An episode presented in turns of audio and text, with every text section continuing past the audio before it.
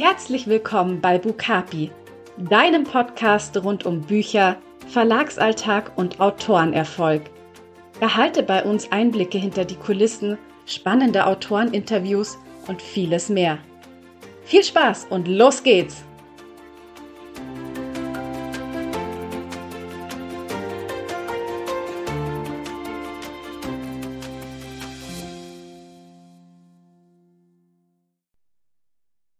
Und herzlich willkommen zur allerersten Folge vom Bukapi Podcast. Bei uns dreht sich alles um Bücher, Verlagsalltag und Autorenerfolg. Ich bin Julia Zieschank und heute ist die Autorin Gabriela Sander zu Gast, deren Debütroman Hoffnungsleuchten erst kürzlich erschienen ist. Darin spielt auch Inklusion eine Rolle, da die Protagonistin eine Fußprothese hat. Und auch auf dieses Thema wollen wir heute im Gespräch eingehen. Hallo Gabriela, schön, dass du heute da bist. Hallo, ich freue mich sehr. Magst du dich vielleicht einfach mal kurz vorstellen und uns erzählen, wie du zum Schreiben gekommen bist? Ja, klar, sehr gerne. Also, ich bin Gabriela, 45 Jahre alt. Ich bin verheiratet, habe zwei erwachsene Kinder und eigentlich von Beruf gelernte Floristin. genau. Und es war tatsächlich so, dass ich, ich habe schon immer gerne geschrieben, Gedichte, ich hatte sehr viele Brieffreundinnen früher, ich habe ordnerweise wirklich Briefe geschrieben. Ähm, aber an ein Buch hatte ich eigentlich nie gedacht. Das war ähm, nie auf meinem Schirm, obwohl ich immer sehr viel Liebesromane gelesen habe. Und irgendwann kam so der Punkt, ich, ich, weiß gar nicht mehr so genau, was passiert war, aber ich weiß noch, ich bin zu meiner Tochter gegangen, habe gesagt, hey, ich könnte das doch eigentlich auch mal selbst versuchen. Ich meine, ich habe jetzt so viel gelesen, das muss ich doch jetzt einfach mal ausprobieren. Und ähm, es hat dann natürlich äh, noch eine Weile gedauert ähm, vom Gedanken zum Buch. Es war so, dass ich ähm, da auch einen Podcast gehört habe, in dem es um Träume verwirklichen ging. Ähm, und das, da kam irgendwie so ganz tief aus meinem Inneren dieser Gedanke, ich war als Kind, also als Jugendliche habe ich tatsächlich Geschichten geschrieben, aber halt so kleine, süße, niedliche Geschichten. Und ja, als ich den Podcast gehört habe, kam auf einmal dieser Wunsch wieder ähm, da irgendwo her, dieses, diesen Traum vom eigenen Buch.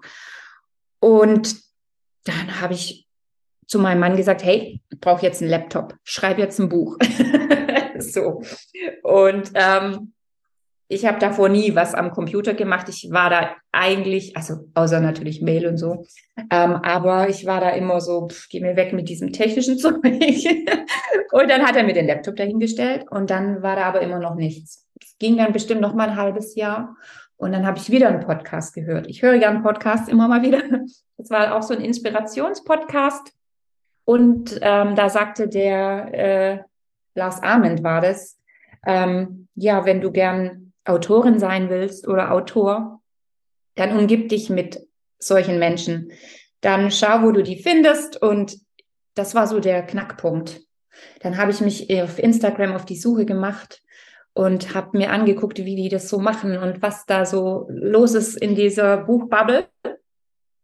Und dann war wirklich eines Tages nach dem Schlafen eine Idee da. Da waren auf einmal zwei Protagonisten äh, und dann habe ich angefangen zu schreiben und habe gedacht, gucke ich mal, wie weit ich komme.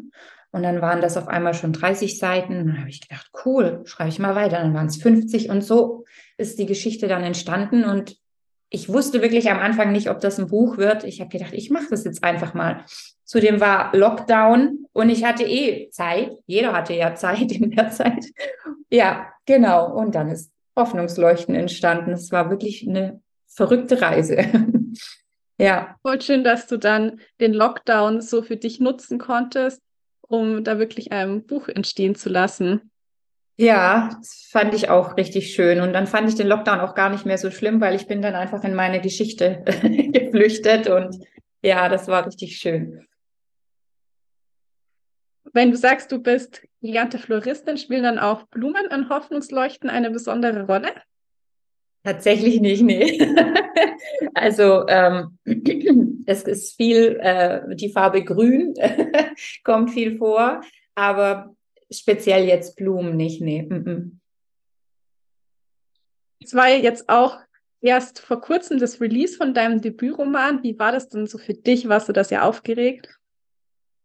Ja, es war krass. Also ich ähm, das Aufregungslevel war am schlimmsten, also am höchsten. So als, also meine, ich hatte ja, also es gibt ja Verlagsbloggerinnen und ich hatte mir aber auch noch ein eigenes Bloggerteam zusammengestellt. Und ähm, als ich wusste, dass die jetzt das Buch schon haben und darin lesen, da war ich mega angespannt. Also wirklich, das war so, puh. Klar hatte ich schon Testleserinnen und ja, es haben natürlich einige das Buch schon gelesen gehabt, aber das war noch mal so ein Schritt, so, boah, ich gebe das jetzt noch mal raus und ja, jetzt mal gucken, wie es ankommt. Und da hatte ich echt, ja, da war ich mega angespannt. Und als dann so das erste positive Feedback kam, dann war ich so happy. Ähm, ja, es war so ein bisschen eine Achterbahnfahrt der Emotionen, so zwischen mega angespannt und dann einfach pure Erleichterung und Freude, dass ich es geschafft habe und dass das jetzt wirklich mein Buch ist und dass das da ist. Ja, also es war total aufregend. Ja, das kann ich gut nachvollziehen. Also ich finde auch immer, wenn man eine Geschichte in die Welt entlässt, dann macht man sich ja damit auch verletzlich und auch in gewisser Weise ja angreifbar. Andere können deine Kunst kritisieren. Von daher so schön, dass du mutig genug warst, wirklich diesen Schritt zu gehen und auch deine Geschichte mit uns allen zu teilen. Ja, der Traum war einfach so riesig. Also ich glaube, das ist was, was, äh, was einen dann auch so antreibt. Also dieses, dieser riesige Wunsch. Ich meine, man lebt so lange darauf hin, man hat, ich habe viele Absagen kassiert davor und ähm, ja, und dann, jetzt ist es soweit und jetzt darf dein Buch raus. Also dieser Traum, dass mein Buch veröffentlicht wird, der hat mich schon krass angetrieben und das hilft dann, finde ich auch so. Aber ja, das ist schon so, man fühlt sich so ein bisschen, ja, man gibt schon was von sich preis, wenn man so ein Buch in die Welt entlässt. Absolut. Ja. Jetzt würde ich noch gerne ein bisschen mit dir über deine Protagonisten im Buch sprechen. Und zwar vor allem über deine Protagonistin Ella, weil mit ihr hast du ja einen Charakter geschaffen, der auch zeigt, wie vielfältig unsere Gesellschaft ist und mit ihr ist eben eine Person mit Behinderung in den Mittelpunkt gerückt, da Ella eine Fußprothese hat. Welche Rolle spielt die Fußprothese denn im Roman und bestimmt diese auch ihr komplettes Leben oder ist es nur ein Aspekt von vielen? Ähm, also es ist nur definitiv nur ein Aspekt, wobei ich sagen muss, ähm, also ich bin auch nicht so an die Geschichte rangegangen.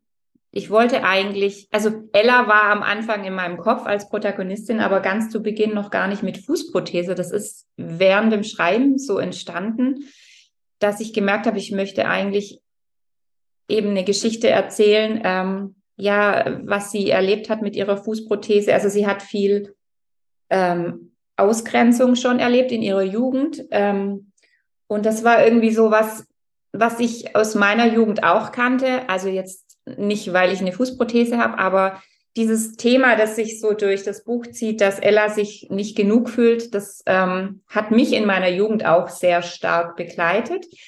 Und deswegen wollte ich eben eine Protagonistin, die das, das eben auch erlebt. Ähm, und ja, aber am Anfang war es erstmal einfach nur Ella.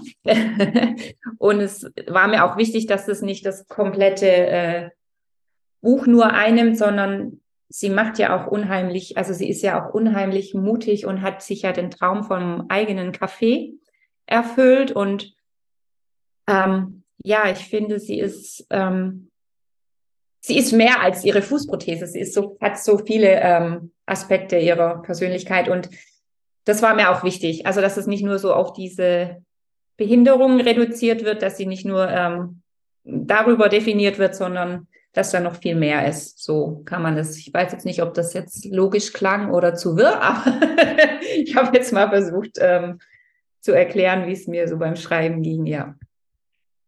Ja, ich finde, das hast du sehr gut auf den Punkt gebracht und das ist auch total wichtig, dass man sich dann nicht nur über ähm, dieses eine Merkmal oder den einen Aspekt definiert, sondern jede Persönlichkeit hat ja so viele Facetten und man ist ja immer noch so viel mehr. Aber ich muss sagen, ich feiere es trotzdem total, dass du ein, eine Protagonistin geschrieben hast, bei der eben Inklusion auch eine Rolle spielt, weil das ist, finde ich, immer noch in der Literatur leider viel zu unterrepräsentiert. Ähm, wie war denn da für dich so der Schreibprozess? Hast du da viel drüber gelesen, recherchiert oder hattest du auch einen Sensitivity Reader zu diesem Thema? Ähm, also ich hatte, also das war mir auch ganz wichtig, ähm, eine Person eben, die das Sensitivity Reading gemacht hat, weil ich auf keinen Fall irgendjemanden verletzen wollte. Also mir war das so wichtig. Ich habe mich schon mit dem Thema beschäftigt, mit dem Thema Fußprothese und auch recherchiert, ähm, aber trotzdem bin ich ja nicht selber betroffen und ähm, da war es mir unheimlich wichtig, dass da jemand eben drüber liest und sagt, hey, das kannst du jetzt vielleicht so und so nicht schreiben. Das müsstest du eher ähm, ein bisschen abwandeln. Und das hat mir, es war nicht nur einfach für mich, muss ich ehrlich zugeben, weil, ähm, äh, wie soll ich sagen, also ich musste, es gab Szenen, die ich abändern musste und ähm, das tat mir erstmal so ein bisschen weh, ähm, weil es auch eine Szene war, die ich eigentlich so sehr mochte, aber ich habe verstanden, was diese Sensitivity Readerin mir sagen wollte. Und ähm, ja, dann musste ich mich halt nochmal völlig neu da einfühlen und reindenken. Äh, aber es war gut. Also, wie gesagt, mir war das unheimlich wichtig, dass, dass da jemand mal drüber guckt, der, ja, der eben betroffen ist. Also jetzt nicht speziell Fußprothese, aber ja, genau. Ja, ich finde das auch immer unglaublich wichtig, weil ich denke, man selbst kann immer gar nicht alle Aspekte berücksichtigen, wenn man nicht davon betroffen ist. Genau, ja, absolut nicht. Das ist so. In deinem Roman spielt ja auch noch das Thema Glücklichsein eine große Rolle. Wie glücklich bzw. unglücklich sind denn deine Protagonisten Ella und Leander? Und vielleicht magst du auch einfach noch ein bisschen was zu Leander erzählen, weil von dem haben wir ja jetzt noch gar nichts gehört. Der Leander. ja, also glücklich. Naja, also Leander ist am Anfang nicht glücklich, überhaupt gar nicht. Er ist mega unglücklich und hat eigentlich ähm, ein Leben gelebt, in dem er sich überhaupt nicht wohlfühlt und versucht, das irgendwie zu kompensieren ähm, ja, also man fällt, das Buch startet im Prinzip so mittendrin, als er wütend aus dem Büro seines Vaters rennt. Ähm, und dann kommen so die ganzen Geschehnisse in Gang, aber er ist, er ist nicht unglücklich. Er, er ist nicht unglücklich, Quatsch, er ist nicht glücklich und eigentlich so auf der Suche nach seinem persönlichen Glück sein. Er, er sucht so nach dem Leben, ja, nach, also er hat eigentlich alles hinten angestellt, ähm, seine Träume ähm, und eigentlich immer nur funktioniert. So, jetzt haben wir es auf den Punkt. Genau. Ähm, und Ella, Ella ist schon glücklich, weil sie hat sich ja den Traum vom Café erfüllt, aber eben, so steht es, glaube ich, auch im Klappentext, bin mir gerade nicht sicher, versteckt sich so ein bisschen trotzdem vor, vor dem Leben oder vor der Liebe, weil sie da eben sehr enttäuscht wurde. Ähm, und ja, deswegen ist sie eben auch nicht rundum glücklich, sondern ähm, ja, sie versteckt sich so ein bisschen in ihrem Café, das kann man so sagen, vor, vor der Welt. Hat sich da ihr eigenes Wohlfühluniversum geschaffen und dann kommt irgendwann Leander in ihr Leben gepoltert und genau. Und was können die beiden dann so voneinander lernen? Das ist eine sehr gute Frage. Ähm, also Leander kann auf jeden Fall von Ella lernen, aber da ist er ja dann auch dabei, dass es wichtig ist, seine Träume zu leben und nicht nur ähm, das zu machen, was von einem erwartet wird. Und Ella kann von Leander lernen. Ja, Leander hat schon einen krassen Mut, so, weil er sich ja irgendwann der ganzen Situation dauert, aber er stellt sich der Situation und ähm, ändert dann wirklich krass Dinge in seinem Leben. Ähm, und diesen Mut, den es dafür erfordert, so aus seinem, seiner Komfortzone herauszukommen oder aus seinem Schneckenhaus, ähm, das kann sich Ella definitiv von ihm abschauen. Also es ist so, ja. Und Leander ist manchmal so ein bisschen Bam. ähm, da könnte er sich vielleicht manchmal so ein bisschen was von dem feinfühligen, empathischen Wesen von Ella abschneiden. Genau, er ist manchmal sehr direkt, ja. Klingt auf jeden Fall, als wäre da bei beiden sehr viel Entwicklungspotenzial und ich liebe das ja, wenn sich in Büchern die Figuren weiterentwickeln und am Ende wirklich an einem ganz anderen Punkt stehen als am Anfang. Mm. Ja, das stimmt. Ja, jetzt zum Schluss hätte ich noch für dich die Abschlussfrage und zwar, welches Buch würdest du denn gerne allen HörerInnen ins Herz legen, das sie unbedingt gelesen haben sollten, also natürlich außer deinem eigenen? Ja, ähm, ich habe darüber nachgedacht und ich kann mich unmöglich auf ein Buch festlegen, aber ich kann mich auf eine Autorin festlegen. Und diese Autorin ist mein absolutes Vorbild, ähm, meine absolute Lieblingsautorin. Sie heißt Elia Janus. sie hat, also ich, ich liebe alle ihre Bücher wirklich. Ich würde alle ihre Bücher einfach, also ich würde jedes Buch kaufen von ihr, ohne dass ich einen Klappentext vorher gelesen habe. Ich habe schon so spaßeshalber mal gesagt, ich würde auch eine äh, Waschanleitung von ihr lesen. Sie schreibt unheimlich poetisch, bildhaft, feinfühlig.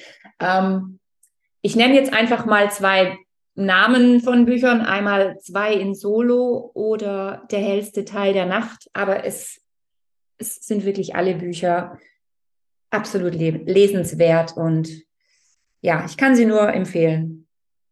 Also mit dem Wort poetisch hast du mich gerade gecatcht. Ja, ich habe noch eine andere Autorin, aber das ist noch ganz neu für mich entdeckt. Die schreibt auch sehr.